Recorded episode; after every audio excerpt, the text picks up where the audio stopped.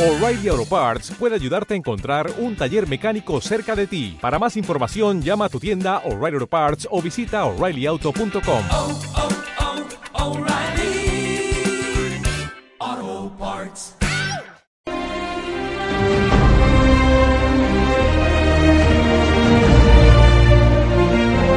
Lo más caro en el fútbol es el gol.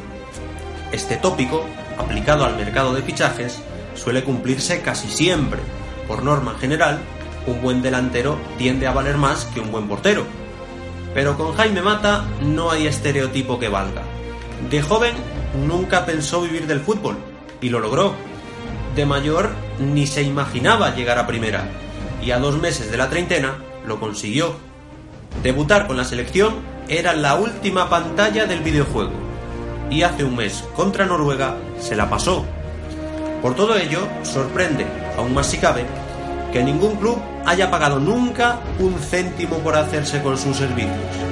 Tal vez sea porque el delantero que el domingo regresa como rival a la casa a la que le volvió a primera, para cualquier aficionado del Real Valladolid, no tiene precio.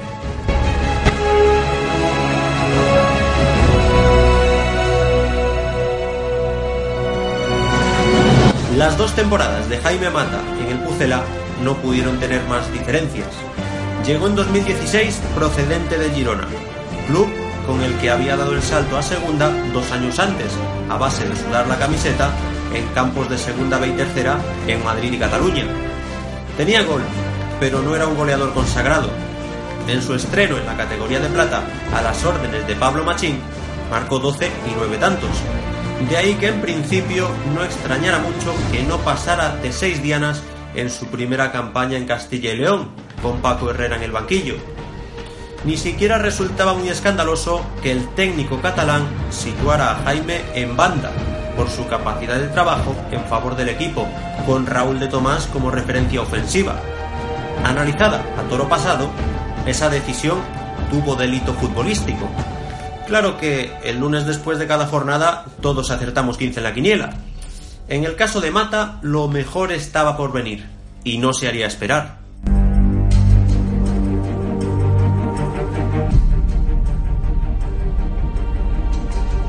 El pasado curso, el killer madrileño se transformó en el rey Midas. Todo lo que tocaba lo convertía en gol. En contra de su apellido y de lo que indica la religión, Mata le alargó la vida deportiva a San Pedro y encabezó la revolución de Sergio González. 35 goles como 35 soles, más uno a la limón con un defensa rival, como le sucede a todos los goleadores en algún momento. En la salud y en la enfermedad. De la jornada 2, en la 1 fue suplente, ¿quién lo diría? A la 46, es decir, la vuelta de la final del playoff. 35 goles de todos los colores, 23 con la pierna derecha, 8 de ellos de penalti, 6 con la izquierda y otra media docena de cabeza.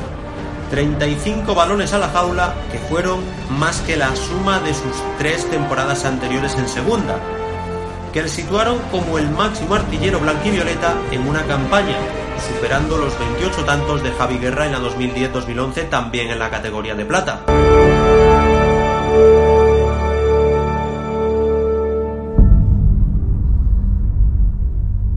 35 goles que le valieron un pichichi de otra época, pues no solo dejó atrás a coetáneos de la talla de De Tomás, Borja Iglesias y cuidado, Sergi Guardiola, que pasado mañana querrá saldar una cuenta pendiente con el Getafe y qué mejor momento para disipar dudas.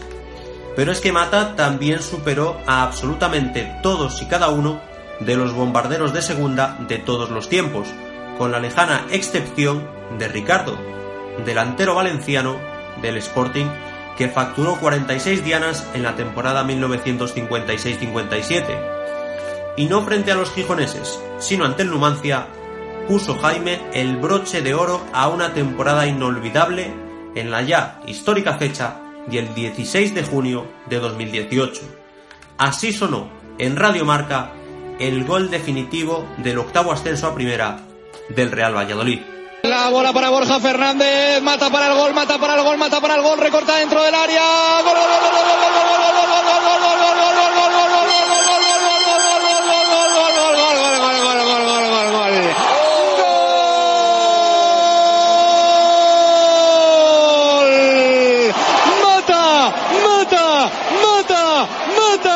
Mata 36 veces Jaime Mata, matador.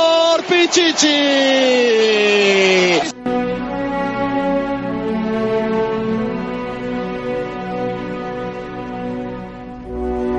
Después del éxtasis llegó la amarga despedida. Las lágrimas de alegría se fundieron con las de desconsuelo, porque héroe y afición sabían que lo que el ariete había firmado con la mano no se podía borrar con el codo. Su marcha al Getafe era inevitable, pues el dichoso compromiso estaba sellado desde febrero, cuando se antojaba impensable que Mata y el Pucela pudieran tocar y habitar el cielo juntos. Pero tanto Jaime como el Real Valladolid también conocen que quizás uno no habría podido llegar a primera sin el otro, y a la inversa, porque el delantero congenió con el equipo, con el club y con la ciudad. Puso la grada a sus pies y se puso a los pies de la grada. Solo la mezcla perfecta entre calidad y trabajo, entre feeling con los compañeros y bienestar personal, entre autoexigencia y liberación, puede desembocar en prodigios como el del 9 de Tres Cantos el curso pasado.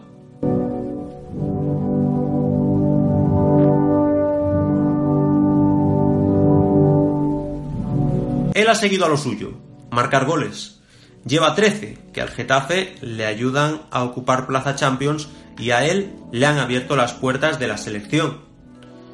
En agosto ya se midió al Pucela y en enero ya pisó Zorrilla, nueve minutos en Copa, pero esta vez no será lo mismo. Ojalá por un día se mantenga la tónica de estos duelos y los otros tres entre Real Valladolid y Jaime Mata, cuando éste militaba en el Girona. Nunca ha visto puerta ante los blanquivioleta y convendría que siga sin hacerlo. Todo sea por no empañar una relación de primera.